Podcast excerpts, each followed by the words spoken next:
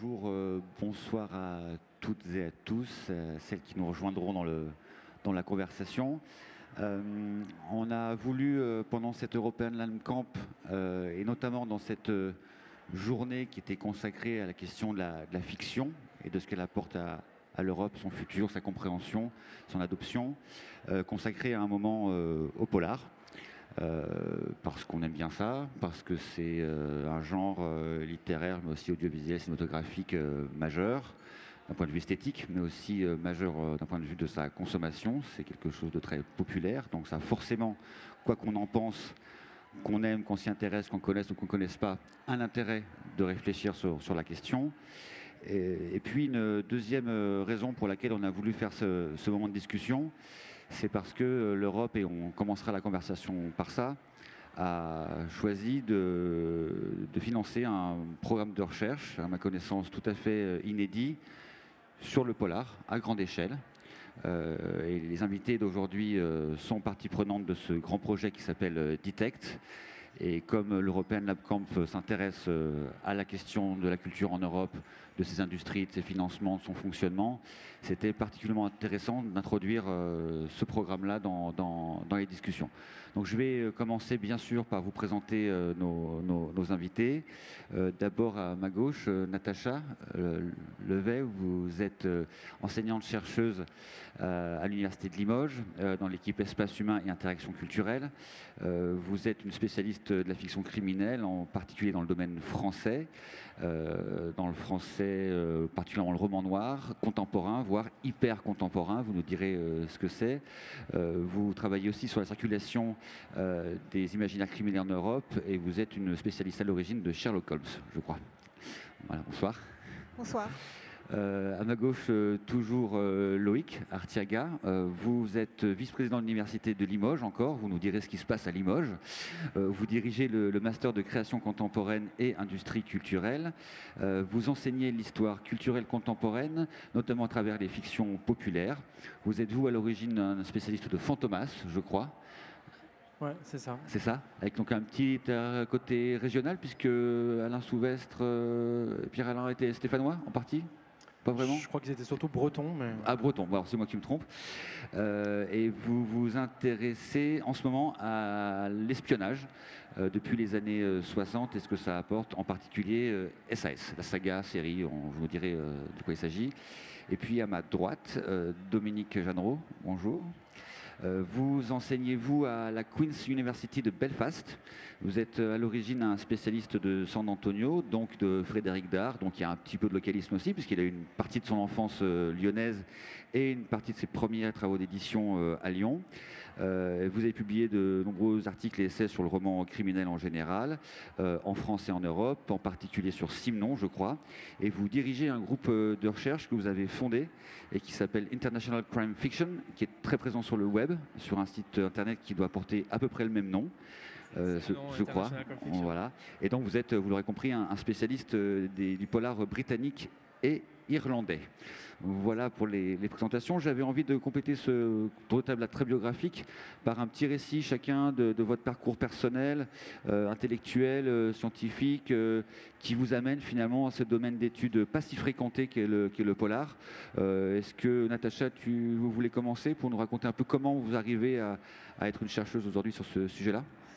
Alors moi, je suis partie d'un double intérêt, un intérêt de lectrice pour le polar, et puis un intérêt intellectuel pour euh, ce qui se passait à l'Université de Limoges, euh, dans un centre de recherche qui, depuis le début des années 80, travaille sur les littératures populaires, donc au départ plutôt les, les, grandes fictions populaires du 19e. Et donc c'est en assistant à un colloque en 1996 que je me suis dit, voilà, c'est une voie, une voie possible. Et, ensuite, j'ai creusé le sillon. Et Sherlock Holmes, j'y suis arrivée ensuite, en fait, par un projet européen, justement, et une logique d'équipe euh, qui portait sur les grandes figures, euh, de la, les, racines euh, de la culture populaire européenne. D'accord, merci. Loïc? Pour moi, les choses sont assez, assez proches finalement, parce que je viens aussi de l'Université de Limoges et, comme Natacha, j'ai bénéficié de l'activité de ce centre qui est un des tout premiers dès les années 80 à, travailler sur les fictions populaires. Il faut avoir conscience que c'est un, sujet qui n'est pas un sujet facile et pas un sujet classique dans les études littéraires. Donc il y avait vraiment cette, cette typicité-là. et puis j'ai continué à Versailles notamment, qui est le, cœur nucléaire de l'histoire culturelle, où j'ai fait ma, ma, thèse sur les questions liées à la censure, toujours en travaillant sur les fictions populaires. Et puis au fur et à mesure des années, j'ai un peu agrandi mon, champ. J'ai travaillé sur Fantomas, mais toujours avec l'idée de chercher ce qui constitue les archives de, des, fictions populaires. C'est à chaque fois un travail d'historien en fait que je, mène. Et euh, tu as évoqué SAS tout à l'heure. On, commence une recherche sur SAS. Et pourquoi est-ce que la recherche commence? Parce qu'on a, trouvé les archives. Et donc on va pouvoir se, mettre au travail sur ce dossier. D'accord, merci. Donc l'origine, c'est les, les fictions populaires. Et vous, Dominique? Moi, c'est surtout un parcours de, lecteur. Je crois à la base, j'ai lu beaucoup de polars quand j'étais petit et je suis vraiment tombé dedans quand j'étais petit. Et ça m'est resté. J'ai un jour pensé que ce serait une bonne idée de faire une thèse sur des auteurs de polars qui sont peu connus, méconnus, voire méprisés. Et ben, j'ai pensé à cet auteur lyonnais, euh, San Antonio, qui est effectivement euh, un des auteurs les plus connus en France et les moins connus à l'étranger, et aussi euh, un, des, un de ceux qui mérite le plus d'être étudié à mon sens. Donc j'ai proposé d'un d'en faire un sujet de, thèse. Et je me suis dit mieux d'aller le faire en Europe. Donc moi, vraiment, l'Europe, ça a été à la base même de, mon projet. Je me suis dit que c'était peut-être plus intéressant pour des Anglais d'apprendre tout ce qu'ils ignoraient sur San Antonio que pour que convaincre des Français que tout ce qu'ils croyaient savoir déjà sur San Antonio était faux. Je pensais que la tâche était moins euh, titanesque. Et donc, euh, voilà, j'ai fait une thèse euh, à, Trinity College à Dublin. Et euh, donc, la raison pour laquelle je suis allé là-bas aussi, c'est que je voulais faire une approche qui soit de cultural studies plutôt que de littérature. Je pensais que c'était intéressant de situer Frédéric Dard par rapport à toute son œuvre, qui est des films, qui est, euh, il a aussi fait des bandes dessinées. D'ailleurs, il y en a une qui a été rééditée juste euh, très, très récemment, qui était parue dans France Soir. Beaucoup de Français ont découvert d'ailleurs San Antonio dans France Soir dans les années 60, dans les dessins d'Henri Blanc qui paraissaient chaque jour. Il y en a 3500 qui sont parus entre 63 et 75 et donc euh, lu par 1 million 300 000 personnes hein, quotidiennement, c'est les lecteurs de, François. Donc euh, très, très tôt, je me suis rendu compte que c'était un phénomène culturel global plutôt que quelque chose que j'avais envie d'étudier de manière euh, littéraire ou voilà, ou stylistique, même si évidemment, ou linguistique, même si toutes ces études sont bien sûr légitimes et d'ailleurs ont en partie été faites par d'autres. Euh, voilà, donc euh, c'est les Cultural Studies et l'Europe hein, qui m'ont permis d'entrer dans le polar. Et je dois ajouter, avant de finir, le dernier fait, c'est que je me suis retrouvé en Irlande à une époque qui était vraiment le boom du, du polar irlandais. dès 2004 ou 2005, j'ai rencontré Ken Burn, qui est pour moi le pape du, roman noir irlandais. Euh, voilà, qui est très approchable. L'Irlande est un petit pays, donc on a vraiment la chance de rencontrer les écrivains dans des festivals, dans des vernissages. Et euh, donc j'ai assisté en temps réel euh, à l'éclosion du polar noir irlandais avec les premiers. Et aujourd'hui, c'est véritablement une grande, école du, du polar en Europe. Voilà. Merci. Euh, pour, euh, pour commencer la conversation, on a dit qu'on parlerait dans un premier temps de, de, ce que la fiction criminelle euh, pouvait dire de l'Europe d'aujourd'hui, avec peut-être quelques perspectives historiques, mais quand même ce qu'elle dit d'aujourd'hui. Mais avant d'en arriver là, je pense que c'est intéressant pour tout le monde de, de comprendre ce qu'est le projet Detect, sans rentrer forcément dans tous les détails, et peut-être plus intéressant encore avant, peut-être vous, Loïc, nous dire d'où vient un projet comme celui-ci, puisque ça peut surprendre que l'Union européenne euh, finance des programmes de recherche euh, en études culturelles, en études littéraires, sur quelque chose comme le, polar à si grande échelle. Je crois qu'il y a 18 universités. comment ça se fait? Comment l'Europe y a réfléchi? Et d'où ça vient? Alors peut-être ce qu'on peut dire pour commencer, euh, vous l'aurez compris, c'est la, revanche des, freaks en fait, un projet comme celui-là. Parce que d'un seul coup, euh, des gens qui sont souvent isolés dans, leur université. On n'est jamais très majoritaire, sauf à l'image en réalité, hein, mais on n'est jamais très majoritaire quand on travaille sur ces objets. Euh, se retrouve avec un, consortium qui est un consortium euh, énorme, puisqu'il y a 17 partenaires, pas que des universités, il y a les, plus grandes institutions de conservation européennes aussi qui sont dans le, dans le projet. Et, et d'un seul coup, on a les moyens de mener une recherche qui est une recherche à grande échelle. Donc c'est vraiment un, changement de paradigme pour nous. On est habitué à des objets nationaux et l'Europe permet vraiment de travailler autrement sur ces fictions. Donc comment on en vient là? Bien d'abord, euh, il y a une étape liminaire qui est celle de la, de la réunion des, freaks, chacun dans leur université, euh, avec euh, la création d'associations savantes, et puis des premiers projets. en fait, ça fait plusieurs années qu'on travaille ensemble. Il y a eu un, précédent au début des années 2000 qui est un projet qui a été très important pour nous, parce qu'il nous a permis de lancer des investigations euh, à grande échelle sur l'ensemble du continent européen. Donc il y a des habitudes de travail qui sont assez rares dans le domaine des, humanités. Et euh, il y a sans doute aussi du côté de l'Europe la, question euh, matricielle, existentielle de qu'est-ce qui fait l'Europe. Et pour savoir qu'est-ce qui fait l'Europe, il faut les regarder du côté des, fictions. Et je crois que là, en répondant à cet appel d'offres, qui est un appel d'offres assez complexe à, monter, il me semble que l'année où on l'a obtenu, il y avait trois universités françaises qui avaient obtenu un, H2020, donc c'est le Graal, un des Graals de la, recherche.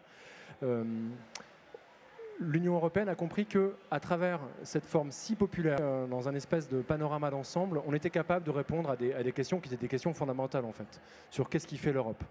Donc voilà comment on en arrive à, moi j'appelle ça la revanche des freaks, mais euh, oui, en fait, non, si. Alors ça, c'est en 2019, donc on comprend, le processus, mais si on monte plus loin en arrière, comment l'Union européenne, en tant qu'institution, a pris cette question de la, culture commune euh, Comment elle y a réfléchi Quelles sont les inflexions depuis 20 ou 30 ans, euh, d'après vous? Il y a une grande bascule qui s'opère dans les, textes fondamentaux en Europe au début des années 70, juste après la crise finalement au moment où l'économie n'est plus suffisante pour euh, faire euh, du commun, pour faire l'Europe, l'Union européenne commence à s'intéresser à ce qui fait culture commune. Alors avec euh, deux manières d'envisager la question, soit on essaie de valoriser les patrimoines locaux, à les faire émerger, à mieux les faire connaître à l'ensemble de la population européenne, soit en essayant de dégager des grandes figures culturelles communes. Euh, l'exemple que l'on cite tout le temps, c'est évidemment celui d'Erasme, avec euh, le programme Erasmus, qui est un programme européen, euh, ce qu'on cite en général comme étant l'Europe qui, fonctionne. on le voit avec l'émergence du drapeau aussi, en 86. Donc d'un seul coup, les institutions européennes se disent, bon, en fait, faire marché commun, ça, ne suffit pas pour faire fonctionner l'Europe. Et euh, c'est le, début du financement de, programmes culturels tous azimuts en réalité. Hein. Pas simplement des, programmes de recherche, mais des programmes qui touchent à l'ensemble des activités culturelles et à la valorisation de l'ensemble de ce qu'est la, culture européenne. Donc ça veut dire aussi qu'on attend de nous, et c'est un des grands défis finalement euh, de ce, de ce projet, d'aider à définir ce qu'est la, culture européenne. Et dans le fond, en s'attaquant aux fictions criminelles, mais plus largement en s'attaquant à la pop culture, on trouve une culture européenne qui préexiste très largement à l'Union européenne.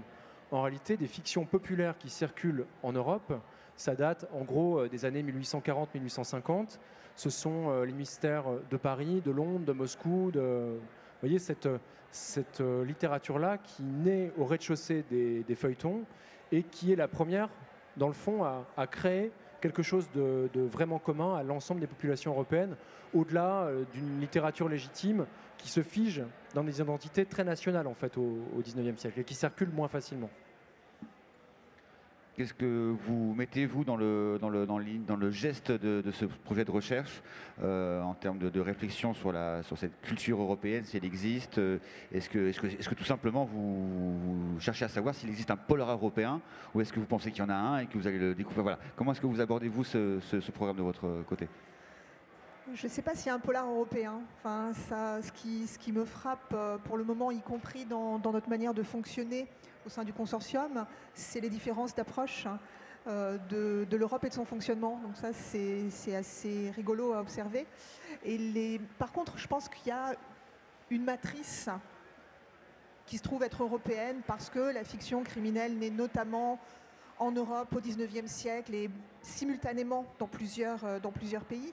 Je pense qu'il y a une matrice européenne qui est liée à ce que vient de dire Loïc, c'est-à-dire la circulation immédiate euh, de, types de récits, mais aussi de, figures. La figure de l'enquêteur circule tout de suite avec des réappropriations nationales. Et puis aussi des structures euh, culturelle, alors éditoriale dans un premier temps, qui s'internationalise avec euh, des, marchés qui se conquièrent, euh, etc. Mais un polar européen, ça, je ne sais pas. Je pense qu'il y a des polars européens qui, dialoguent, qui échangent, et tout ça circule de manière euh, fructueuse plutôt. Donc plutôt la circulation des figures, des écrivains, des, langues qu'un vrai polar européen. Avec le petit décalage à Belfast et irlandais, comment vous regardez cette question de façade là, euh, du polar européen, ça existe, ça n'existe pas. Oui.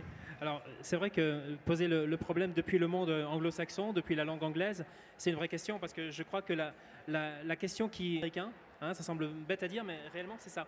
Euh, de, même que la question s'est posée pour les auteurs français, pour les auteurs allemands, d'écrire des, romans policiers qui ressemblaient euh, aux romans policiers qu'écrivaient les Américains, mais qui n'étaient pas la même chose, qui ne pouvaient pas être la même chose, parce qu'ils parce qu'ils ne vivaient, pardon, parce, ça va mieux, parce qu'ils ne vivaient pas à la même époque, parce qu'ils ne vivaient pas dans les mêmes lieux et parce qu'ils avaient d'autres références. Donc il faut inventer quelque chose d'autre. Et le polar européen, pour moi, c'est ça, c'est un polar qui est international, mais pas forcément global. Euh, c'est-à-dire un, polar qui est différent du, du, modèle américain, qui prend certainement ses racines, qui se positionne par rapport à lui, mais aussi qui sait s'opposer au, polar, euh, au polar américain. Donc est-ce que le polar européen existe? Je n'en suis, comme mes collègues, pas du tout euh, convaincu, mais je sais qu'il y a des manifestations, il y a des phénomènes européens dans le polar. J'ai certains écrivains, dans certaines collections, hein, il y a des collections qui ont quand même un côté très distinctivement euh, européen, notamment dans des collections anglaises. Je pense à des éditeurs, par exemple, comme Bitter Lemon Press ou Akashic Press, etc.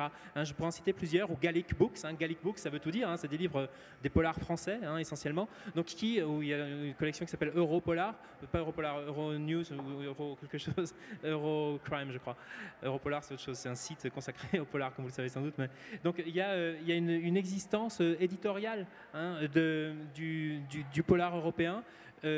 Euh, qui, a une, qui est perçu comme un véritable marché quoi. pour les éditeurs. On veut faire lire des polars qui se passent en Allemagne, des polars qui se passent en France, écrits par des maîtres du genre qui sont voilà, français ou allemands, en, passant qu'il y aura, en pensant qu'il y aura une certaine authenticité dans ce polar. Donc polar européen, est-ce que ça existe? Je ne sais pas, mais ça existe aussi en tant qu'objet de marketing. C'est marketé en tant, que tel euh, par les industries euh, culturelles. Merci. Alors, ce qui est certain, en tout cas, c'est qu'en France, à l'échelle européenne et mondiale, mais en tout cas à l'échelle européenne, c'est particulièrement vrai. Le polar est loin d'être une niche, c'est une littérature euh, de masse, on peut dire ça comme ça.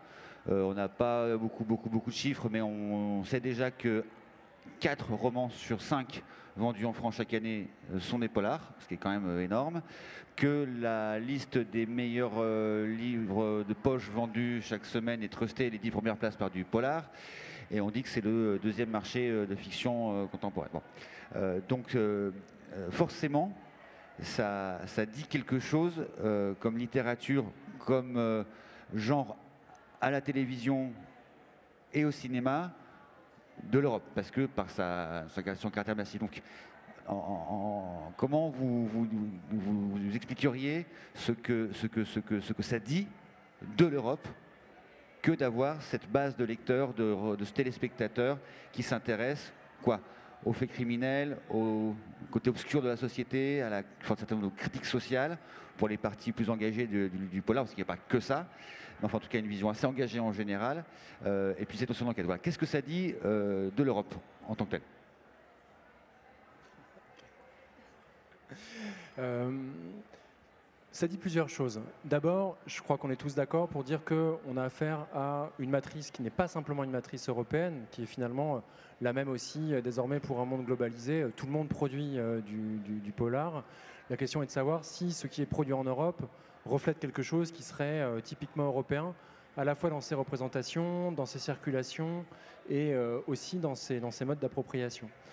La, chose la plus simple à dire peut-être pour commencer, c'est qu'on a affaire aussi à euh, un, continent lecteur d'une certaine façon. et ça, c'est assez caractéristique hein, quand on regarde ce qui se passe ailleurs dans le, dans le monde. on a encore une, part de lectorat qui est une part extrêmement importante. Et comme vous l'avez souligné, le polar fait partie de ce qui est, euh, de ce qui est le plus lu en fait dans tout ça. C'est aussi euh, l'ultime rejeton de ce qu'on pourrait appeler une culture de masse européenne biséculaire, euh, qui a dû négocier avec des nouveaux modèles, et notamment le, modèle états-unien à partir de la deuxième moitié du XXe siècle. Et le polar serait sans doute la, réponse la plus visible. Je ne sais pas ce qu'en pense, mais il faut repartir euh, de la naissance du genre et, du 19e siècle.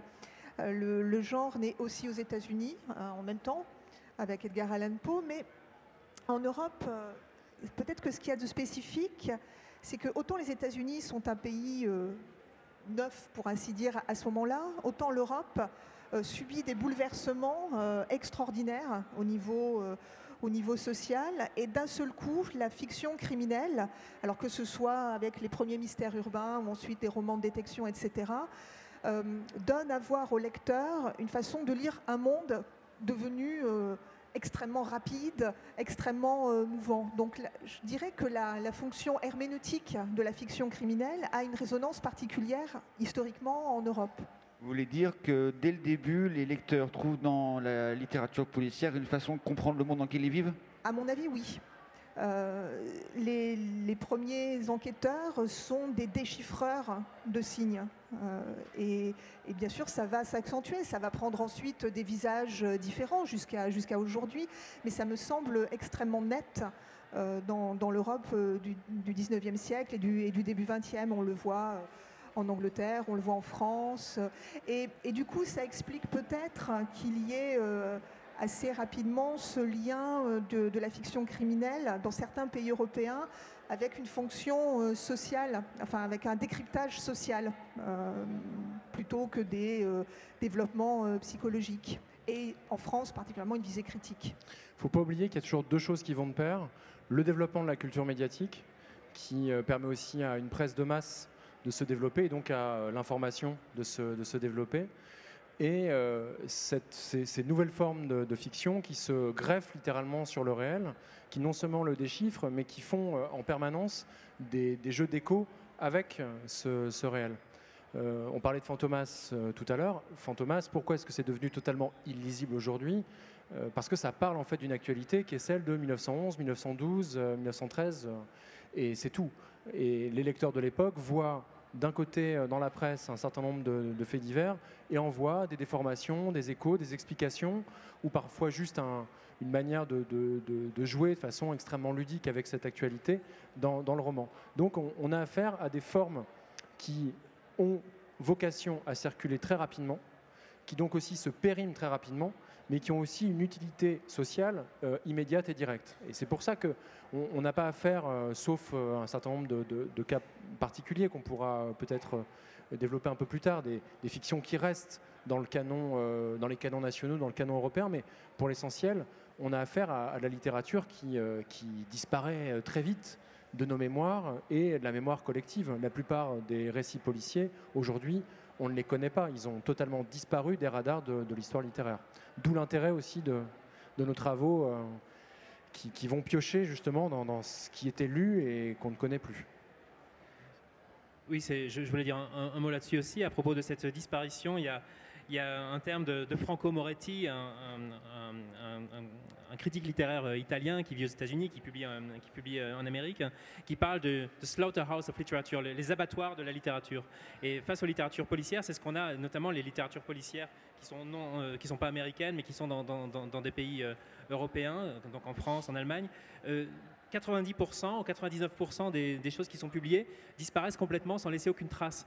Euh, la plupart des livres laissent des traces dans les bibliothèques publiques, mais ce n'est pas le cas des livres policiers qui souvent n'ont pas été conservés au XXe siècle parce que c'était considéré comme de la littérature populaire. Donc euh, il y a tout un imaginaire européen qui est aujourd'hui un imaginaire presque enfoui, presque un continent englouti.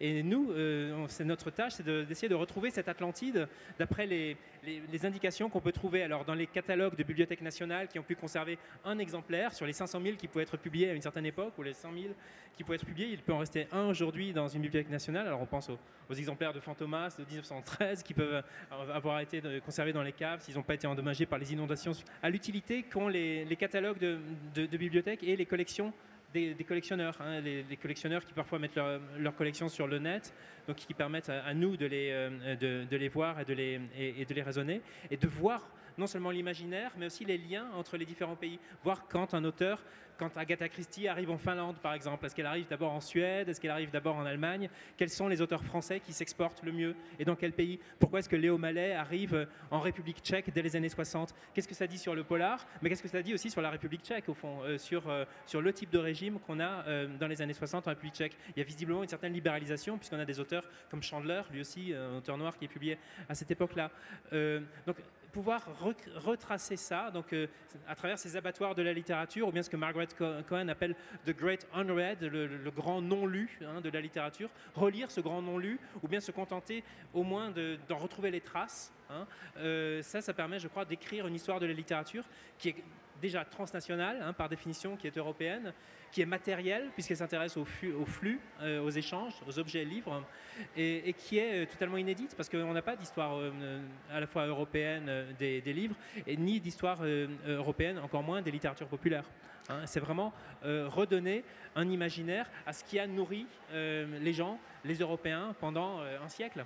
Hein, depuis les, débuts du, roman, policier. Le terme roman policier en français, c'est le tout début du XXe siècle, mais évidemment la chose existe avant le, terme, hein, avant le nom. Hein. On a parlé d'Edgar Poe, on peut parler de Wilkie Collins en, Angleterre, on peut parler de Gaborio en France. Donc tout ça, c'est le, dernier tiers du, du, 19e siècle, on va dire, mais ça, s'emballe avec l'emballement des industries euh, médiatiques, avec l'invention du cinéma. Beaucoup, euh, de, ces romans deviennent des films qui vont démultiplier aussi leur, euh, leur popularité. Les livres, c'est une chose, mais le cinéma va faire circuler les livres beaucoup plus rapidement. Et souvent, on voit que les traductions sont, liées aussi aux adaptations.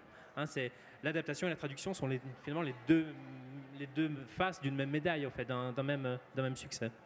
Quand, je disais tout à l'heure qu'on était des, des, des freaks, c'était pas simplement une posture, parce que ce que Dominique décrit, c'est l'inverse en réalité de ce que fait normalement euh, un universitaire bien constitué qui est plutôt là pour repérer les grands textes, euh, dire aux générations qui suivent quels sont euh, les grands textes et faire en sorte qu'on comprenne et qu'on conserve euh, ce qui est considéré d'un point de vue littéraire comme des grands textes. Là, on fait vraiment l'inverse. Et, cet inverse, pardon, euh, et, cet inverse justement est nécessaire parce que je crois qu'on comprend mieux le canon aussi en voyant, par rapport à quoi il s'est constitué. On ne peut pas comprendre le canon si on oublie euh, les choses qui étaient autour. Hein. et je crois que c'est vraiment un aspect important, méritoire pour la compréhension de, la littérature, de, voir tout ce qu'il a constitué. Il n'y a pas que Sherlock Holmes, bien sûr. Hein. à l'époque de Sherlock Holmes, il y a des tas d'autres romans policiers qui circulent, des tas de nouvelles policières qui elles aussi utilisent le paradigme de l'indice, euh, de la preuve, etc. Non, c'est très intéressant d'entendre raconter l'histoire comme ça, parce que pour ceux qui s'intéressent un petit peu au, polar, euh, tout le monde sait plus ou moins le récit un peu mythique de la naissance du genre aux États-Unis. Euh, les années 20, 30, la grande crise, euh, des conditions socio-économiques qui touchent la presse avec le pulp, euh, le besoin massif d'histoires qui doivent arriver dans les journaux d'un côté, le cinéma parlant qui explose avec le besoin de scénaristes. Donc là, il y a des déplacements d'écrivains qui trouvent du boulot comme ça. J'en passais des meilleurs. Donc on, voit bien, cette histoire est bien écrite comme ça à l'échelle du continent et qui produit un genre avec ses spécificités, etc. Et moi, je n'avais jamais entendu ce récit européen avec les mêmes éléments, c'est-à-dire euh, une transformation de la presse et des médias ou du système euh, de librairie euh, économique, donc industriel, d'un côté, de, l'autre, des... Bon, vous venez de le raconter. Est-ce que ça ne dit pas ça D'abord, c'est un rôle social de l'universitaire finalement d'arriver à, à, recréer ce récit. Est-ce que ça ne dit pas quelque chose de la faiblesse européenne en tant qu'entité culturelle justement, de ne pas avoir plutôt raconter euh, l'éclosion de génies individuels euh, à Milan, à Barcelone, à Londres. il se trouve qu'effectivement, ils font des trucs dans un genre qui est similaire, mais c'est un peu un hasard, parce que dans le fond, chacun... récit collectif là, que vous venez de faire, finalement, en le faisant remonter avant le récit américain, ça dit pas quelque chose aussi de, ce dont on parle là, sur le continent noir? Euh, Je sais pas, là c'est la littéraire qui va répondre. Euh, l'universitaire. Euh, oui, comme disait Loïc, l'université euh, s'intéresse et construit le canon. Mais il y a peut-être, alors Dominique dira, parce qu'il y a aussi une spécificité française qui est de, raisonner en cloisonnant par, par genre, par siècle, et puis par auteur, par grande plume. Et par langue aussi, et, par, langue, absolument. Et donc c'est très fort en France. Et en plus, concernant, euh, concernant la, fiction criminelle, enfin, je crois que rien n'appelle euh, à une confrontation euh, transnationale des imaginaires, jamais. et pas non plus la littérature comparée, pour le coup, hein, qui existe en France. Donc il y a ça qui, explique ce, cloisonnement. Et puis après, alors là, c'est encore la littéraire qui parle, on a souvent une conception très organique des genres comme si euh, c'était une généalogie euh, linéaire. Et donc le, grand ancêtre, enfin le pseudo grand ancêtre américain euh, serait vraiment à l'origine de tout. Mais non, c'est beaucoup plus compliqué. Et pour le, noir français en particulier, les origines, elles sont autant du côté européen hein, avec la littérature populaire, que du roman populiste français de l'entre-deux-guerres, que du roman noir américain. Enfin voilà, c'est un croisement. Expressionnisme allemand. Voilà, c'est un croisement de choses. C'est pas, pas linéaire, c'est pas organique. Alors peut-être juste fais une toute parenthèse pour ceux qui ne sont pas très familiers des structures universitaires. Tu as dit que tu avais pratiqué les cultural studies. Oui. Qu'est-ce que c'est les cultural studies? Est-ce que ça existe en France? Et c'est ce que vous faites? Alors en, France, il y a quelque chose qui, s'apparente beaucoup aux cultural studies. Bon, on parle d'études culturelles aussi en France. Hein. Il, y a, des livres, Matelar, etc., et euh, Neveu, et on écrit des livres de, cultural studies en français aussi. Mais de fait, ça apparaît plutôt en Amérique et en Angleterre. Il y a un moment très fort en Angleterre. Il y a l'école de Birmingham, par exemple, hein, qui, qui, s'intéresse à la, aux phénomènes dans leur insertion sociologique, institutionnelle, politique, idéologique. Hein. ne pas voir les textes juste euh, comme des textes littéraires, mais aussi comme des manifestations de l'espace dans, lequel ils ont été produits. Donc il y a aussi évidemment un soubassement idéologique, on peut dire aussi euh, marxiste, hein, qui, informe souvent les, cultural studies, hein, euh, à l'époque dans les années 30, euh, à Chicago, etc.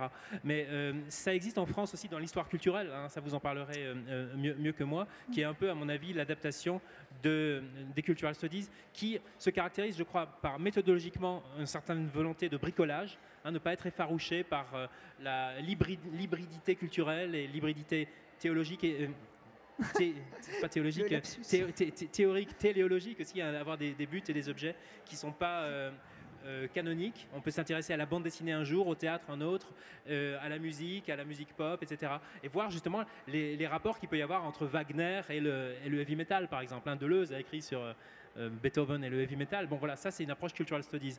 Et d'ailleurs les cultural studies souvent sont influencés par ce qu'on appelle la French Theory, hein, par des auteurs euh, comme Foucault, comme Deleuze, comme Bourdieu d'ailleurs aussi, hein, qui dans les années 70 euh, déjà s'intéresse à la bande dessinée. Hein. Oui, mais Bourdieu, enfin, c'est aussi ce qui a empêché en partie l'éclosion des cultural studies en France. C'est justement l'école. Ouais, l'école bourdieusienne, mais aussi au-delà de, Bourdieu, le cloisonnement disciplinaire universitaire français qui, qui empêche souvent ces hybridations parce que le paradoxe, c'est que Bourdieu a publié Hogarth, qui est un des textes fondamentaux, La culture du pauvre. Hein, c'est un texte anglais. Euh, Hogarth, c'est vraiment le grand. Pour moi, c'est le Bourdieu anglais. Ils sont assez proches en réalité. Sauf que Bourdieu, en France, a complètement étouffé, étouffé Hogarth, alors qu'il l'a publié dans sa collection Le sens commun aux éditions Nuit dans les années 80, euh, début des années 80, je crois. Donc, euh, c'est un texte très important, La culture du pauvre. Mais de fait, c'est vrai qu'on a complètement fait, fait l'impasse sur ça, parce qu'il y a bah, toute l'école des annales, de la, des, archives, des, comment ça s'appelle, des annales de des, annales de la, science sociale. C'est quoi ça, sa revue je, la cite partout. Mais, la revue des annales, ouais. Euh, non, la, des, ESC.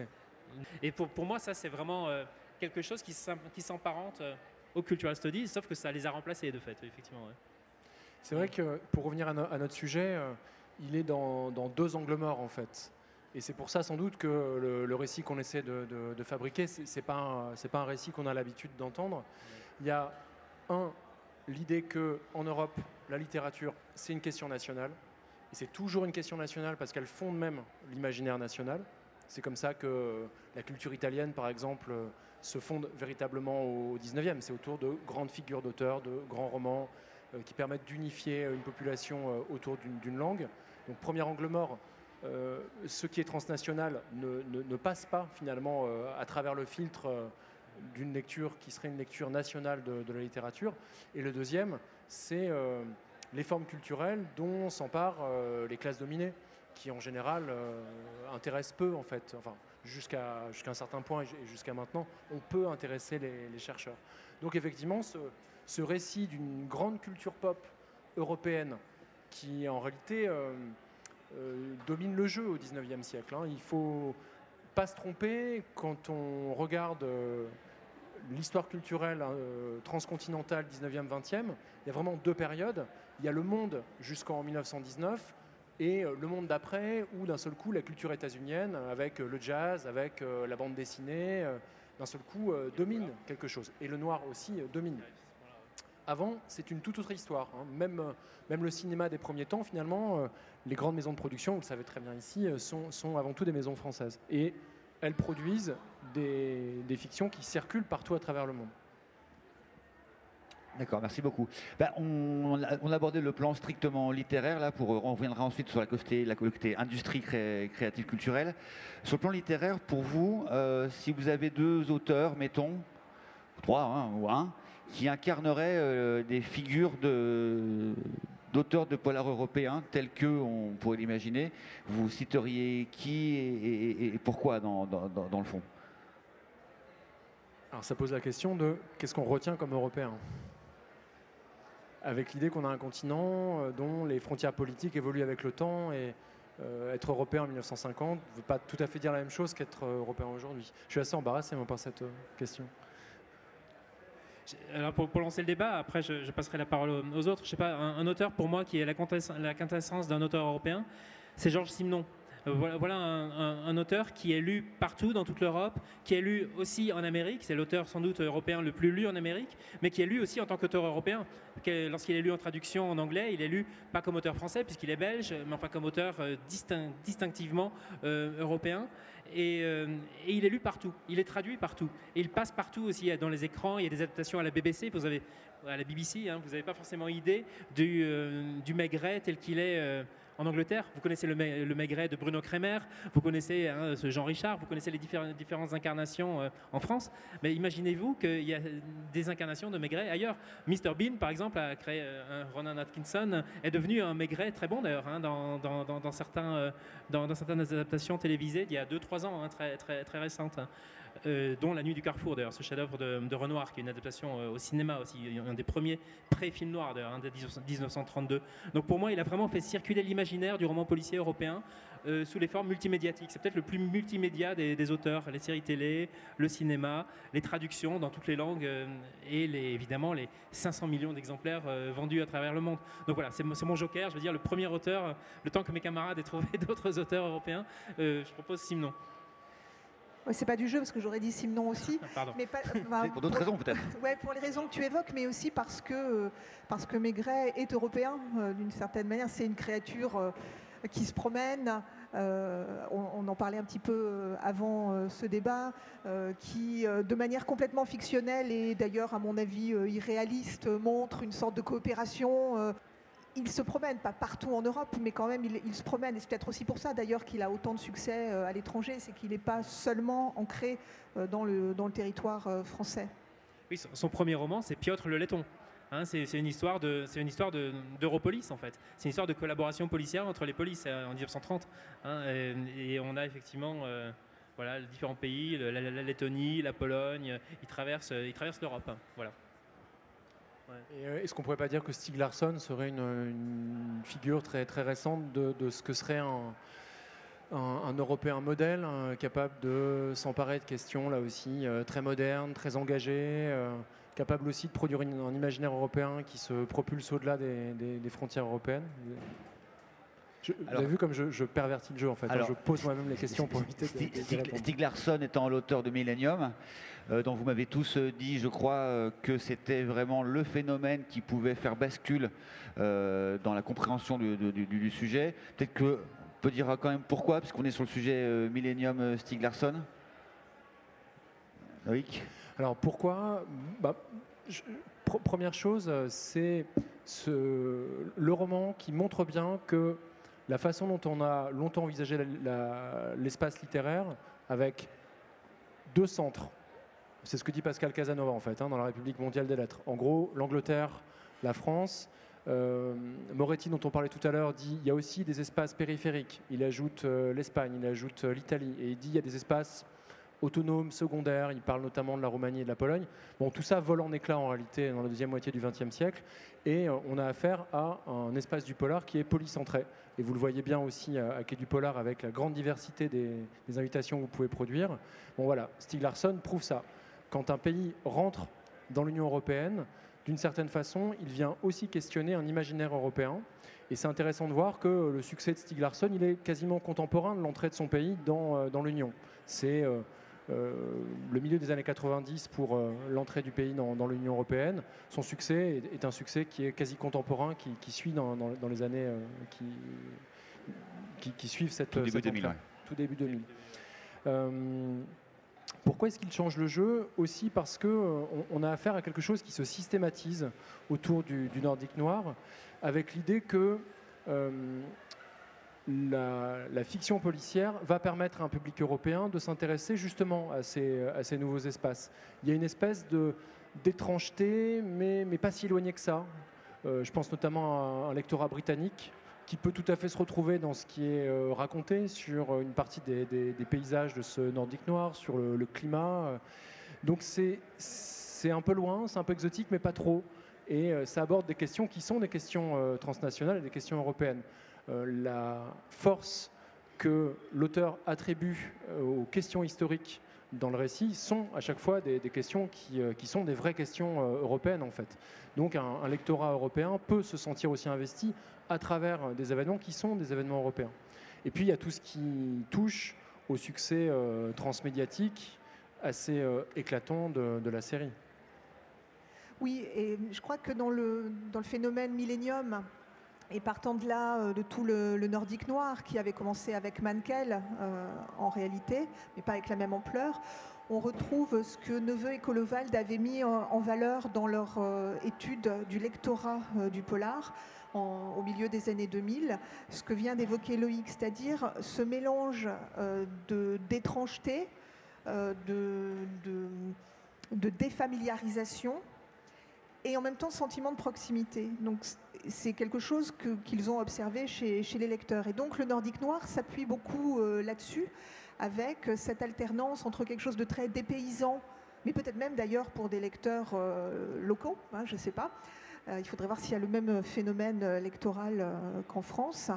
Et bien sûr pour les lecteurs à l'étranger, qui vont donc chercher la, la famille, bien sûr, des problématiques qui traverse ou secoue l'Europe à partir euh, de cela. Et dans, le nordique noir, on voit très très souvent euh, des pays en pleine mutation du fait de l'entrée euh, dans l'Europe, mais aussi plus, plus largement de l'entrée dans un monde globalisé, avec des mouvements migratoires qui remettent en cause ce qui est perçu comme une identité nationale, etc. Donc avec des, des, flux d'informations, des flux de population qui changent la donne complètement.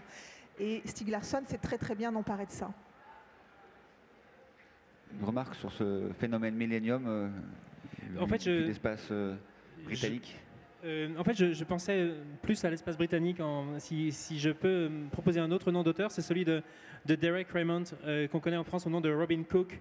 Donc voilà quelqu'un qui, qui, appartient vraiment à l'espace euh, dominant linguistique, hein, la langue anglaise, c'est sa langue d'expression, mais qui est finalement plus connu en France, qui a vécu en Italie, qui a été l'ami de, Jean-Patrick Manchette, par exemple, hein, le, père du, du néo-polar, l'auteur sans doute de polar le plus influent de, la France depuis, euh, depuis les 30-40 dernières années. Euh, et donc Robin Cook, lui, a un peu tourné le dos à la voix facile du, polar anglais et de, fait, il l'a renouvelé profondément avec notamment ses romans hein, de la série de Factory, I Was de Donna Suarez, par exemple, Dora Suarez, un livre terrifiant. Hein, ceux, qui l'ont lu peuvent en, témoigner. Ceux qui n'ont pas lu, je ne sais pas si je dois leur recommander d'ailleurs, tellement, tellement c'est terrifiant. Mais euh, voilà, voilà pour moi un auteur véritablement européen, enfin quelqu'un qui, euh, qui ne se contente pas de sa position de départ, mais qui voyage sur l'échiquier, sur, sur, tout le champ de, la littérature européenne et qui fait son miel de, voilà, de, de, de ce qu'il y a en, euh, en, enfin, en offre. Excusez-moi, les mots viennent en anglais, je ne sais, pas pourquoi, mais, euh, il y a d'autres noms. Hein. Par exemple, on peut, on peut penser à, Montalban, hein, qui est un auteur qui a eu beaucoup de, beaucoup de succès chez d'autres, chez d'autres écrivains qui l'ont, qui l'ont imité, bien sûr, aussi. Donc, qui est de fait devenu un écrivain européen. On peut penser à, des écrivains euh, comme Stankovic, euh, le Serbe, qui écrit des romans qui se passent euh, à, Lisbonne, par exemple, mais qui les écrit en serbe. On peut penser à, toutes sortes d'auteurs, je crois, ou Jacob Arjoni finalement, qui, raconte les histoires d'un commissaire allemand qui est d'origine turque et, finalement qui se confronte à la fois à l'héritage du genre qui est Simon et Chandler, mais aussi à la réalité d'être un turc en Allemagne, un turc seconde génération en Allemagne, un turc non musulman aussi, donc avec toutes les, toutes les, toutes les questions très modernes de d'identité, d'identité plurielle, de multiculturalisme, qui sont pour moi vraiment des questions qui définissent l'Europe. Peut-être si vous voulez bien, sauf si c'est un sujet que vous... Euh, sur Montalban. Montalban, euh, écrivain espagnol qui naît sous le franquisme et le post-franquisme, euh, un grand succès, hein, je pense à l'échelle européenne, ne pas me tromper, qui crée un personnage très local, c'est Barcelone et, un quartier de Barcelone avec des traditions très catalanes, euh, gastronomiques, etc. Et en même temps, un des premiers auteurs, je pense, qui, s'intéresse à la mondialisation en tant que telle, et ce que ça provoque dans une société comme celle-là. Voilà un écrivain qui aurait pu être, euh, vous mettre d'accord tous d'emblée Euh, alors c'est peut-être le cas d'ailleurs en, le posant, mais quel est votre regard sur, sur cet auteur-là, ce qu'il incarne spécifiquement? Et notamment sur ce sujet qu'on abordait en préparant le, débat, sur le fait que plus les polars étaient ancrés localement dans des traditions extrêmement petites euh, et oui locales, plus ils avaient la capacité à atteindre une sorte d'universel. et, et, voilà, et c'était une des spécificités du polar contemporain européen que d'associer quasiment systématiquement ces deux, dimensions ben, Montalban, d'abord, euh, me semble-t-il, c'est un des, premiers auteurs espagnols euh, contemporains, j'entends, euh, qui a été traduit, qui a été traduit massivement, qui a eu un, écho rapide, en tout cas en France. Et puis c'est vrai que c'est Barcelone. Et tout à l'heure, je me disais aussi dans, enfin, dans cette articulation entre local et global, il faut relever euh, l'importance de l'opposition à quelque chose qui domine ou à des formes de pouvoir euh, centraux, quels qu'ils soient. Et donc je ne suis pas en train de dire Catalane, ce n'est pas le propos, c'est pas son propos, mais n'empêche, il y a cette spécificité. Et en Espagne, là c'est un point de vue peut-être personnel que j'exprime, ce qui se passe de plus intéressant dans la fiction criminelle se passe à Barcelone systématiquement, avec euh, des, auteurs qui s'emparent euh, de cette question-là.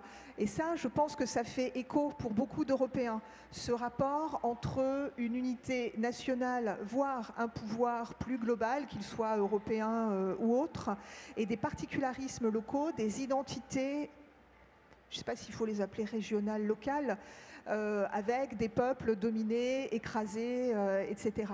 Donc on va, il y a ça euh, chez Montalban, qui a en plus une lecture très marxiste de, la société euh, espagnole et de ce bouleversement, comme ont pu l'avoir d'ailleurs euh, les deux premiers grands Suédois, Cheval et Valleux, bien avant Mankel. et donc, il, voilà, il lève le voile et il montre ce qu'on n'a pas trop envie de montrer à ce moment-là. Alors pour Cheval et Valleux, du modèle suédois. Et bien sûr, Montalban, euh, d'ailleurs, a fait de la prison, je crois, euh, à l'époque franquiste. Enfin, voilà. Donc il, y, a, ce discours d'opposition aussi qui est euh, très très important dans la fiction criminelle. Loïc, des réserves sur la possibilité de faire un prix du polar européen que c'est vraiment Talban pour l'incarner complètement Non, non, ça, pourrait être une, idée pour, pour, pour Quai du Polar. Euh, moi, ça, me rappelle euh, les, réflexions de, Clifford Geertz, l'anthropologue, qui essaie de déterminer ce, qui fait la, modernité. Et euh, il, a cette, cette phrase Le monde ici. Et dans le fond, beaucoup de ces auteurs arrivent à décrire un monde ici. comme Natacha l'a bien dit, pour qu'il y ait un monde ici, il faut qu'il y ait un opposant aussi. Il faut qu'il y ait une, dialectique qui s'opère. Geertz le, théorise. Et beaucoup des auteurs de polar, Montalban y compris le, mettre en musique d'une certaine façon. On est resté beaucoup sur, la question euh, littéraire, euh, livre, littérature, euh, mais en réalité, le programme Detect, il porte sur la question du genre transmédia, enfin, sur différents supports, et donc abordé pratiquement sous l'angle de l'industrie culturelle. donc, essentiellement, bien sûr, la série télé, enfin, l'audiovisuel, et, et, et, le, cinéma. J'imagine que vous pouvez traiter aussi des fictions radiophoniques, mais ça va peut-être moins de portée parce que c'est pas du tout les mêmes types d'impact. peut-être on peut en parler un petit peu de cette de, cette, cette, façon d'aborder les, choses. Qu'est-ce que, vous diriez à la fois du paysage européen de la série euh, policière, enfin la série télé policière avec le cinéma, et est-ce que ça change fondamentalement la donne sur ce que le polar peut dire de l'Europe et ce qu'il peut apporter à l'Europe? Parce que c'est un autre média. Alors, c'est vrai que nous, spontanément, on parle plutôt de la littérature parce que nos, objets sont plutôt du côté de l'imprimé. Euh, néanmoins, moi, ce qui me frappe, c'est que au niveau, euh, enfin, la fiction criminelle européenne audiovisuelle, ça fonctionne. Je veux dire, elle est très puissante en termes de structure de production, en termes de circulation. Aujourd'hui, euh, il suffit d'ouvrir un programme euh, télé pour voir que les fictions criminelles pullulent et pas seulement les, les fictions américaines. Donc il y a énormément de productions au cinéma et à la télévision. Euh, avec des coproductions. Ça, c'est aussi vieux que les industries euh, culturelles, pour le coup aussi, c'est pas du tout euh, récent. Et peut-être que là, il y a une spécificité, c'est que autant en littérature, il y a assez peu, me semble-t-il, de fiction qui font de l'Europe un sujet très directement, ou qui mettent en scène des polices européennes, autant dans les séries télé, les coopérations européennes ou des brigades européennes fictives euh, la plupart du temps, sont au cœur de la matrice narrative. Donc il y a eu The Team, il y en a une autre dont le nom... ouais, voilà, il y, en a, plusieurs. Et, ouais, et c'est intéressant parce que du coup, s'y négocient, négocient les identités européennes ou les représentations. Et donc, c'est une brigade qui, euh, euh, qui naît dans la mouvance du euh, tribunal pénal international. Et c'est intéressant parce que bon, il y a, je sais plus, il y a une anglaise, il y a un, irlandais qui est fougueux et un peu caractériel, bien sûr. Hein, voilà. Il y a un allemand, donc lui c'est le technophile. et du coup, on voit la circulation aussi des stéréotypes enfin comment dire, pas avec une certaine bienveillance. Donc moi je trouve qu'elle est là la spécificité. C'est à la fois des structures de production au niveau européen très très bien mises en place depuis euh, fort longtemps et qui fonctionnent, qui permettent la circulation de ces imaginaires et une façon plus directe de s'emparer de la question de l'Europe et de ce que c'est que les Européens aujourd'hui. D'accord avec cette idée qu'en passant à la série, adaptée ou de création originale, l'Europe devient un sujet, alors que là, on a décrit dans le champ littéraire euh, l'Europe comme étant un territoire, euh, une façon de faire, un imaginaire. Oui, et euh, ce sont des logiques qu'on voit dans le, cinéma d'espionnage dans les années 60-70. Et c'est intéressant parce qu'à chaque fois, ce sont des questions de production qui poussent à envisager l'histoire de façon un peu différente. On a évoqué SAS tout à l'heure en introduction il apparaît un genre qui, se, labellise Eurospy, qui est sans doute un des premiers d'ailleurs à, brandir vraiment une identité européenne générique de façon euh, extrêmement forte. Et souvenez-vous, je ne sais pas moi, de ce que vous avez pu voir en regardant euh, Fantomas contre Scotland Yard par exemple, contre Scotland Yard. Et il y a ce que Natacha a évoqué, euh, la possibilité de confronter le spectateur avec des stéréotypes nationaux. et on, voit l'évolution hein, d'une cartographie qui est l'autre pour euh, le français moyen des années 60-70, évidemment, ça doit être l'allemand, euh, c'est le britannique, euh, c'est l'italien, peut-être l'espagnol, et puis c'est tout. Le reste constitue finalement un, au-delà de, la frontière européenne qui n'est pas forcément intéressant. L'évolution contemporaine des séries télé montre aussi hein, la, façon dont, de façon très mouvante, ce qui est inclus à l'intérieur du, périmètre européen fait sens aussi pour, euh, pour des Européens.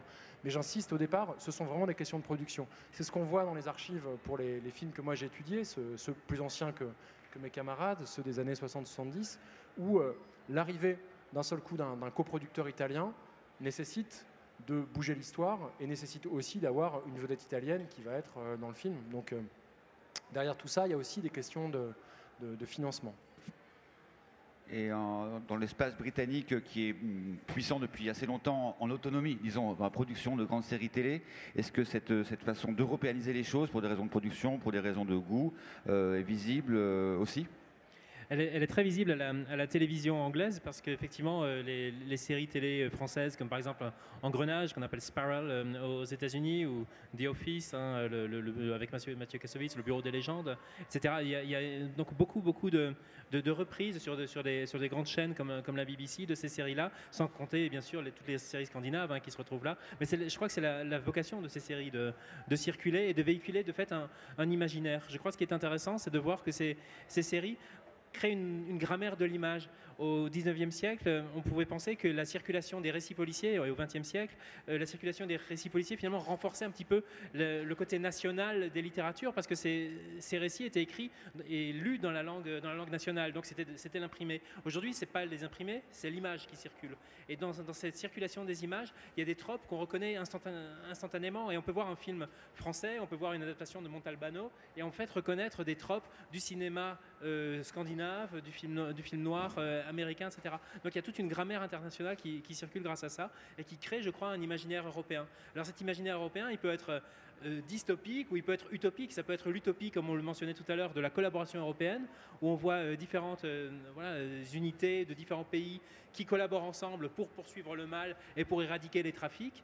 Mais ça peut être aussi complètement dystopique et c'est finalement la même chose. Est-ce que c'est une bonne chose d'avoir une union des polices nous, nous le suggère. C'est finalement une Europe euh, qui crée un FBI européen sans, le droit, au fond, d'une certaine manière. ça peut être très dystopique ce qu'on voit là se mettre en place. Hein. c'est comme une préparation des inconscients européens à accepter une, police sans, sans, contrôle démocratique, sans contrôle étatique. Ou alors ça peut être, troisième, troisième possibilité, ça, ça peut être une hétérotopie, c'est-à-dire un espace pour réfléchir à ce que c'est que l'Europe. Euh, et là, je, pense à toutes. Un phénomène moi, qui me marque beaucoup quand je vois ces séries télé, je les vois surtout sur Netflix ou sur Amazon Prime, donc sur, des, sur des channels internationaux, euh, forcément. Euh, je, vois donc les séries françaises, les séries belges. Souvent, il y a un imaginaire en ce moment de la forêt, de, de la, sauvagerie.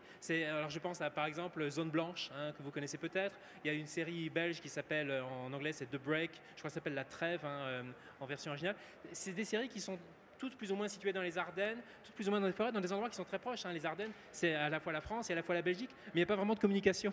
Hein. C'est comme si chacun avait sa forêt qui au fond une, une espèce de forêt hostile, primitive, qui nous ramène beaucoup plus à l'univers des séries américaines comme Lost, Hein, une, espèce de, forêt du Nouveau Monde, ou bien même euh, dans, euh, euh, Twin Peaks, hein, qui est peut-être la matrice, je crois, de toutes ces séries, et même du Scandinoir. On peut dire que le, nordique noir, au fond, c'est une adaptation scandinave de Twin Peaks, hein, le, le, mystère de l'environnement, le mystère de ces endroits qui sont très lointains et qui sont à l'écart de la civilisation. Donc qu'est-ce que ça nous dit finalement pour l'Europe, pour la construction de la communauté européenne, qui est un projet politique fondé sur la modernité, fondé sur la raison, d'avoir un imaginaire qui est essentiellement un imaginaire archaïque, un imaginaire de, finalement pré-moderne, hein, c'est la sauvagerie, euh, un, imaginaire un peu hostile de la nature, un imaginaire de, donc de, la nature hostile et, euh, je pense à Vico, hein, je pense euh, au philosophe de, l'histoire Jean-Baptiste Vico, qui, pour qui le processus de la civilisation c'est un processus de déforestation. Et là j'ai l'impression qu'à l'heure du Brexit, à l'heure de Donald Trump, les fictions européennes nous montrent finalement un processus de recul de la civilisation avec une reforestation de l'imaginaire, je crois, hein, d'une certaine manière. Donc ça, c'est peut-être une clé hein, pour comment les séries nous font réfléchir sur l'imaginaire européen. Je ne dis pas que c'est la seule, je dis que c'est un topos qui peut nous permettre donc euh, de voir euh, l'Europe comme une hétérotopie, une, une Europe imaginaire, la circulation d'un imaginaire collectif, forcément, puisqu'il est produit dans tous ces pays. C'est très intéressant de voir aussi les choses comme ça, c'est-à-dire partir du système de coproduction européen tel qu'il est institué, qui produit donc euh, des choses ensemble et qui donc impose des personnages, des lieux, des sujets communs euh, européens qui arrivent comme ça par, une volonté de personne finalement, par un système. Et même, j'avais pas pensé à ça non plus, mais à l'Europe comme objet.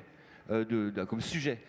et d'ailleurs, la conversation me fait penser à une série que vous avez peut-être vue ou travaillé dessus, qui est celle de, écrite par John Esbeu et produite par John Esbeu. Là aussi, un auteur européen, vu comme européen sur la scène internationale, qui fait une série récente, courte, qui s'appelle Occupied, vous avez vu, et dans, l'idée de départ, hein, est que la Norvège est annexée euh, par euh, la Russie, et donc euh, l'Europe doit la protéger, l'abandonner. Enfin voilà, et c'est très, ça passe à Bruxelles, à Strasbourg. voilà, vous, l'avez vu la série, vous voulez dire un mot là-dessus? Bon, en tout cas, ça, instaure l'Europe comme objet de fiction. Et il y a peut-être quelque chose d'espoir là-dedans, puisque comme on considère tous, je crois que l'Europe a échoué à faire de l'objet Europe un truc intéressant. En gros, c'est un truc chiant par excellence. Si le polar arrive à la rendre intéressante par ces séries, ça, peut faire quelque chose. Ce qui m'amène à vous poser une question, peut-être alors là un peu extra-littéraire, mais dans ce que vous commencez à regarder précisément dans le programme des textes sur les, arcanes de la fabrication de tout ça. Est-ce que y a, vous, vous, pensez pouvoir déceler euh, dans l'Union européenne euh, quelque chose qui relèverait d'un espèce de soft power européen, sa capacité à coloniser les imaginaires, enfin en tout cas d'être influente sur un certain nombre de sujets, par cet objet que finalement serait euh, le polar au sens général du terme, euh, sa puissance d'industrie du livre, mais encore plus de séries télé, puisque c'est le règne des images. Est-ce qu'il y a une, une, option, une volonté d'abord, et une option que ça, que ça, que ça, que ça, que ça devienne ça? Ou ça vous paraît complètement hors champ et ça vous paraît quelque chose de statique? Je, pense que le, fait qu'on ait des, questions tout à fait, enfin, clairement, y a, on, on, mise sur le soft power de l'université. Dans notre, dans notre projet, on s'est engagé à faire des enseignements, à faire des activités de, qu'on appelle impact. Impact, c'est un mot un peu militaire, un peu violent, ou, qui ressort aux accidents. Mais enfin, l'idée, c'est ça, de faire, de, de, faire des confrontations, de faire des rencontres. Et je crois que c'est, là le, soft power, finalement. C'est, de, c'est, de réussir à, à, communiquer, à faire se rencontrer des imaginaires qui, a priori, ne se connaissaient pas, ne dialoguaient pas, et à les faire dialoguer. Je crois que c'est à ce niveau-là que ça se fait, et c'est évidemment les financements européens qui nous permettent de le faire, qui nous donnent les, moyens de le faire, bien sûr. Moi, je crois qu'il y, a de ça, effectivement, parce que en, en ayant tout un volet d'innovation pédagogique qui met en avant la fiction criminelle européenne, qui pose cette question, qui nous invite aussi à tisser des liens avec les industries culturelles. Il y a de ça. Et puis il ne faut pas oublier que c'est un aspect. Il y a tous les programmes d'Europe créative qui euh, subventionnent aussi. Dont euh, ce projet-ci d'ailleurs. Euh, absolument, et qui font exister l'Europe. Je, prends juste un exemple, les éditions Agulot, qui sont de, toute jeune maison d'édition à Bordeaux, qui a une collection Agulot Noir extrêmement intéressante.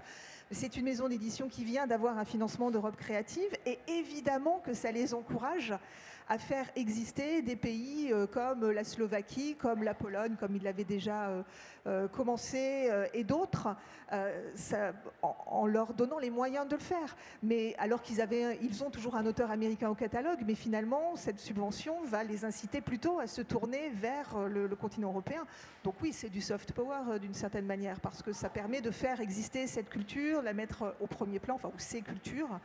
Et euh, il y a, on sent bien que c'est la, raison des, financements quand même. La, question du soft power, c'est toujours une question euh, délicate euh, envisagée à l'échelle transnationale parce que on, voit bien que le polar intéresse désormais des, institutions bien rodées dans les arcanes du soft power. Je pense aux instituts français, par exemple, qui étaient présents à, Quai du Polar, celui de, Bucarest, je, crois. Euh, quels sont les vrais instruments du soft power européen? Là, on parle finalement d'un soft power à visée euh, interne. Quoi. On nous demande de diffuser des contenus vers euh, une jeunesse qui est une jeunesse européenne, pas forcément de le propulser vers, vers l'extérieur. en tout cas, ce qu'on peut constater, c'est que des, institutions comme l'Institut français se disent tiens, pour qu'est-ce qui nous reste comme, comme arme de soft power aujourd'hui? Pour euh, propager un imaginaire qui est un imaginaire à la fois euh, français, national, mais sans doute aussi euh, continental, bah, vient le polar désormais. Sauf, sauf que par ricochet, c'est quand même un soft power qui peut se tourner aussi vers l'extérieur, parce que si l'Europe et d'autres institutions, bien sûr, soutiennent financièrement des productions nationales ou transnationales à l'échelle européenne, ça leur permet d'exister et de résister face aux géants internationaux euh, de la production audiovisuelle, par exemple de type euh, Netflix et Amazon, sachant que Netflix investit aussi dans différentes euh, euh, dans, différents continents. Et je pense là, une fois de plus, à l'exemple euh, du Nordique Noir et à la reprise par les États-Unis de certaines séries euh, scandinaves. Donc ça, permet quand même à ces productions de résister aux productions américaines ou états-uniennes plus précisément, et peut-être de s'exporter un peu. avec peut-être un bémol, c'est que plus on a affaire à des objets qui s'exportent, plus ces objets sont obligés de se transformer, et plus on a affaire, c'est euh, intangible depuis euh, l'entre-deux-guerres, à un affadissement du contenu, qui est aussi vidé de ce qui était euh, typiquement européen ou typiquement national. On voit bien que sur un certain nombre de sujets, les adaptations transforment aussi ces, fictions. Millennium, c'est assez emblématique. La version internationale n'est pas exactement la même histoire que, la version nationale. C'est ce que tu appelé dans notre préparation l'europudding? Oui, on parlait de, on parlait d'europudding, mais enfin, il y, a plusieurs sens euh, au terme. Alors, on parle d'europudding lorsqu'on parle de, de, financement euh, croisé qui permettent de, voilà, de financement européen qui permettent de connaître euh, européen. Mais on peut parler aussi d'europudding lorsque il y a une recette qui est très éprouvée et qui va, qui va créer une, narration qui va circuler dans les différents pays. Alors, je pense à un exemple d'europudding. Il y, en a beaucoup. Hein. Je, je, pense à celui de Jean-Luc Banalek, un, un, nom très français pour un auteur qui en fait est allemand. Hein. C'est un éditeur allemand euh, qui publie, euh, qui est d'ailleurs euh, directeur d'une maison d'édition très prestigieuse, l'édition Fischer, hein, il s'appelle Björn Bong, et il a écrit sept romans donc, qui se passent à Concarneau. Alors, il a fait beaucoup pour le tourisme. Finistère Sud Voilà, exactement. Il a fait énormément pour le, pour le tourisme de Finistère Sud et de, la ville de, Concarneau. Il faut dire que ces romans se vendent à un million d'exemplaires en Allemagne. Il en a fait Ce qui est très curieux, c'est que ces romans, donc, véritable Europudding, parce qu'il s'agit de, romans qui se situent en France, donc en Bretagne, soi-disant écrit par un Français, Jean-Luc Banalek, mais pour un, lectorat purement allemand.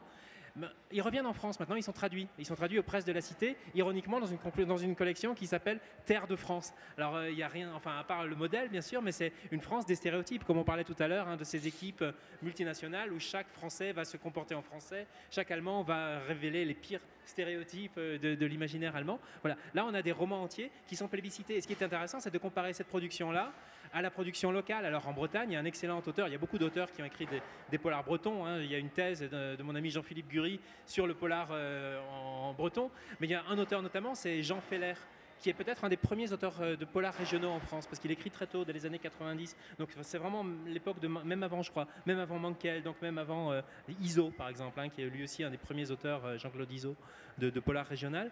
Donc lui, il écrit des polars bretons qui sont situés dans différentes villes de, voilà, de, Bretagne qui sont très bons. C'est la série Marie Lester, hein, c'est une femme qui est enquêteur, etc., qui est lieutenant de police. Mais euh, je ne sais même pas si ces romans-là sont traduits. Je ne sais même pas s'il euh, y a des Anglais, des Allemands qui s'intéressent à lire les, romans de Jean Feller, qui sont très authentiques, qui sont pour un français excellent. Non, euh, c'est ce qu'on appelle la puissance du faux, littéralement. Hein. C'est la circulation d'un objet qui est d'autant plus performant qu'il est plus faux, en réalité. Et donc voilà, Jean-Luc Jean Banalek est un exemple de, de ça. Alors, ce n'est pas un exemple forcément à déplorer, mais c'est un exemple intéressant à marquer. C'est quelque chose que vous avez repéré aussi éventuellement ailleurs, dans d'autres pays, ces, réductions à, l'extrême euh, identité européenne comme ça euh, euh, c'est une question en fait qui se pose pour des corpus aussi plus anciens, où on finit par déterrer derrière des pseudonymes des, auteurs qui ne sont pas les auteurs anglais qu'on imagine, qui reprennent des recettes vues dans d'autres fictions. Je, pense à, la façon dont la, Grèce fin 19e, début 20e, se réattribue euh, tout un tas de récits policiers, de formes policières qui existent ailleurs, et, euh, qui les rend d'une certaine façon très, très grecs, quoi, hein, en mobilisant pour les, pour les nourrir des, mythes traditionnels.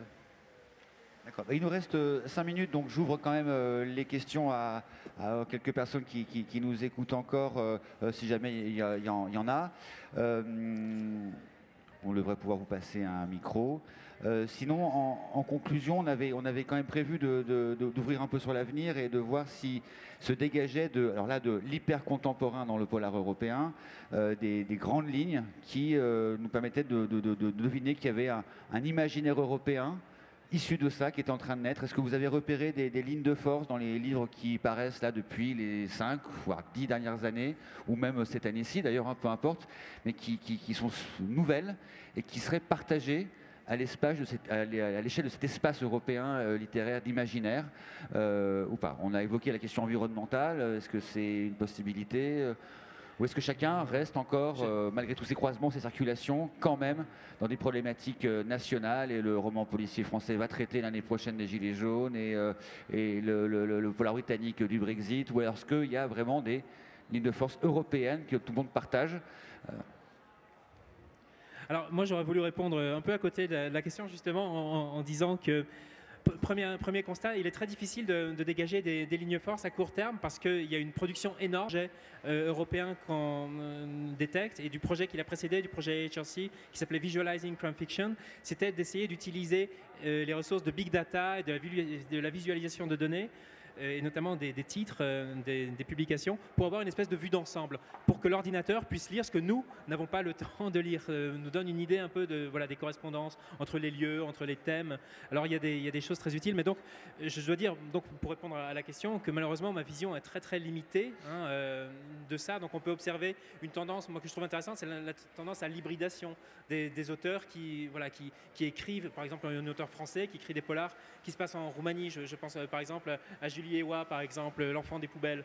Bon, ça, c'est euh, voilà, intéressant. Ou bien euh, Jonah Gustafsson, qui, qui, vit, qui est française, qui vit à Londres, qui raconte euh, des, histoires sur la Seconde Guerre mondiale en Europe, etc. Donc, cette hybridation me semble intéressante. Et d'ailleurs, n'est pas limitée à l'Europe. Hein. Lorsque Leonardo Padura écrit il y a quelques années Heretics, finalement, ça se passe à Cuba, mais ça se passe aussi en Pologne ça se passe aussi en Europe. Donc, cette globalisation des thèmes, cette globalisation des histoires, ça, ça me semble quand même un un, aspect que, j'observe. Mais je voulais répondre un petit peu à côté euh, en parlant de. J'ai amené quelques livres d'Irlande du Nord, des livres qui ne sont pas traduits. C'est pour ça que je les ai, euh, que, je les ai amenés ici. Et c'est vrai que ce qui me semble intéressant, euh, c'est qu'il y a une fixation effectivement sur, la frontière. La frontière irlandaise, c'est quand même vraiment.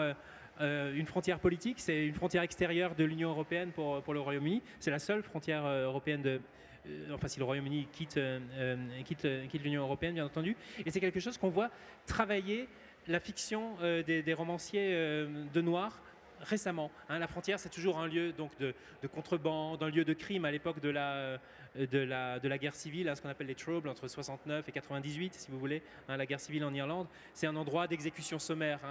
On, fait un assassinat et vite on part, de l'autre côté de la frontière. Il y a beaucoup de terrorisme, il y a beaucoup de troupes qui sont massées aussi là, donc il y a beaucoup d'attaques euh, contre. La plupart du terrorisme, en fait, ça a lieu là soit à Belfast parce que c'est très visible, parce qu'il y a les journalistes, soit près de la frontière parce qu'il y a beaucoup de cibles en fait hein, euh, qu'on peut avoir. Et donc cet imaginaire, on le retrouve euh, sous différentes époques, cet imaginaire de la frontière. Alors il y a Owen McNamee qui est un auteur euh, très important noir. Lui, il écrit, il décrit les années 70 et l'imaginaire de la frontière. C'est un peu, si vous voulez, celui de la barbarie par rapport à la civilisation. Il a écrit un livre qui s'appelle The Ultras, d'ailleurs qui n'est pas traduit en français, où euh, on a un, personnage historique, le capitaine Robert Nerak, qui a d'ailleurs disparu dans des circonstances très bizarres, sans doute assassiné par l'IRA, hein, c'est ce que tout le monde pense, euh, mais qui regarde la frontière un peu comme dans le désert des Tartares de Busati, vous voyez le, personnage hein, de Drogo, qui veut aller de, l'autre côté, ou comme plus récemment Kudzi, hein, quand, il, écrit Waiting for Barbarians, cette, cette idée, qu'est-ce qu'il y a de l'autre côté? Et donc il y a une fascination pour, la frontière parce qu'elle est franchissable. Et alors quelques années plus tard, la frontière, elle est devenue euh, une frontière européenne, la guerre civile s'est arrêtée. Et ça, c'est Brian McGilloway, autre livre qui n'est pas traduit, Borderlands, dont finalement la fiction, c'est la collaboration transfrontalière entre l'Irlande du Nord et l'Irlande du Sud, entre les, services de la police irlandaise du Sud et de, l'Irlande du Nord. Et avec, euh, ça commence euh, en hiver, un paysage sous la neige, comme dans The Bridge, hein, la série télé, un meurtre exactement euh, à la limite de juridiction entre deux polices. Qui va être compétent euh, pour ça? Mais euh, chez Brian McGilloway, cette frontière a été abolie par la neige parce qu'il neige, donc on ne sait pas vraiment de quel côté. Je trouve que c'est très symbolique. Et alors pour la faire courte, les, deux romans qui, ont été parus l'année dernière et l'année d'avant, celui-là, Undertown, d'Anthony Quinn, finalement, prend déjà en considération le Brexit. Hein. Le Brexit a été décidé en, 2016, comme vous savez. Bon, rien n'est tellement euh, euh, actualisé aujourd'hui, mais néanmoins, depuis 2016, ça, ça, entre les imaginaires. Euh, et là, c'est donc une, frontière qui est redevenue une frontière sauvage, une frontière euh, barbare, enfin une, frontière criminelle, des trafics. Évidemment, à partir du moment où c'est une frontière extérieure, tous les trafics sont possibles, hein. non seulement pour, des questions de différence de, taux douaniers, mais aussi pour des, voilà, des, marchandises qui seront prohibées dans un pays et qui peuvent ne plus l'être dans l'autre. Hein. Par exemple, tout ce que les régulations européennes interdisent en termes de médicaments, etc., pourra se retrouver en Irlande.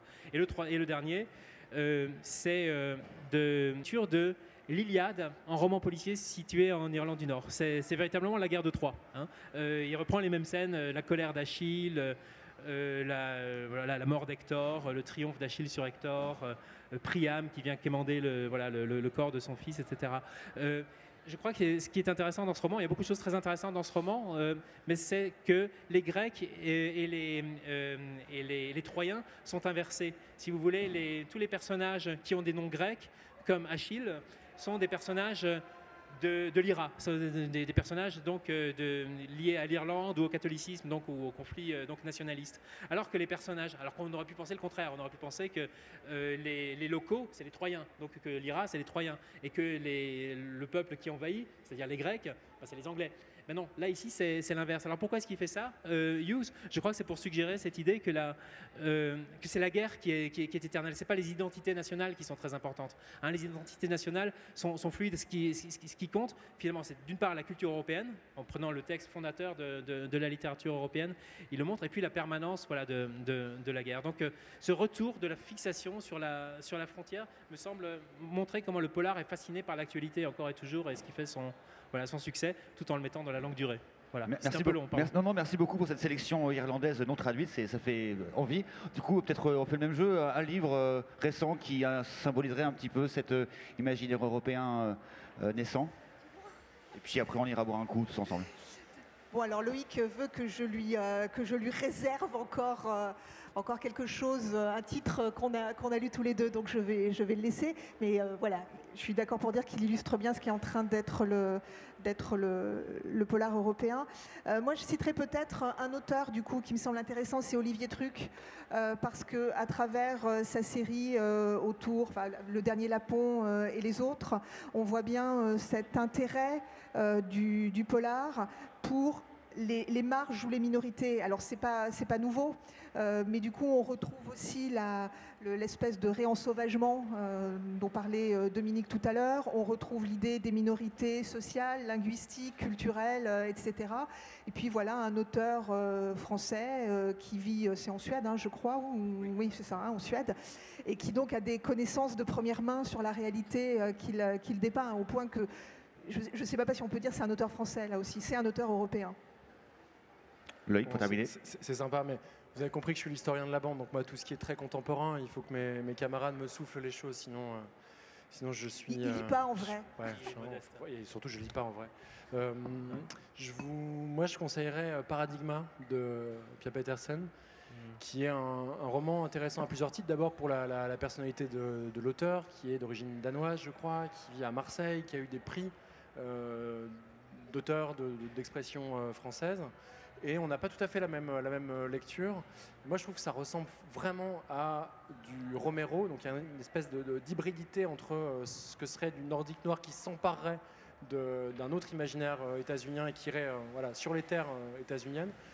Aussi parce que l'histoire se déroule à, Los Angeles. Et finalement, on a des armées de pauvres comme ça qui marchent sans qu'on sache véritablement pourquoi au départ et je vous spoilerai pas l'histoire. Paradigme.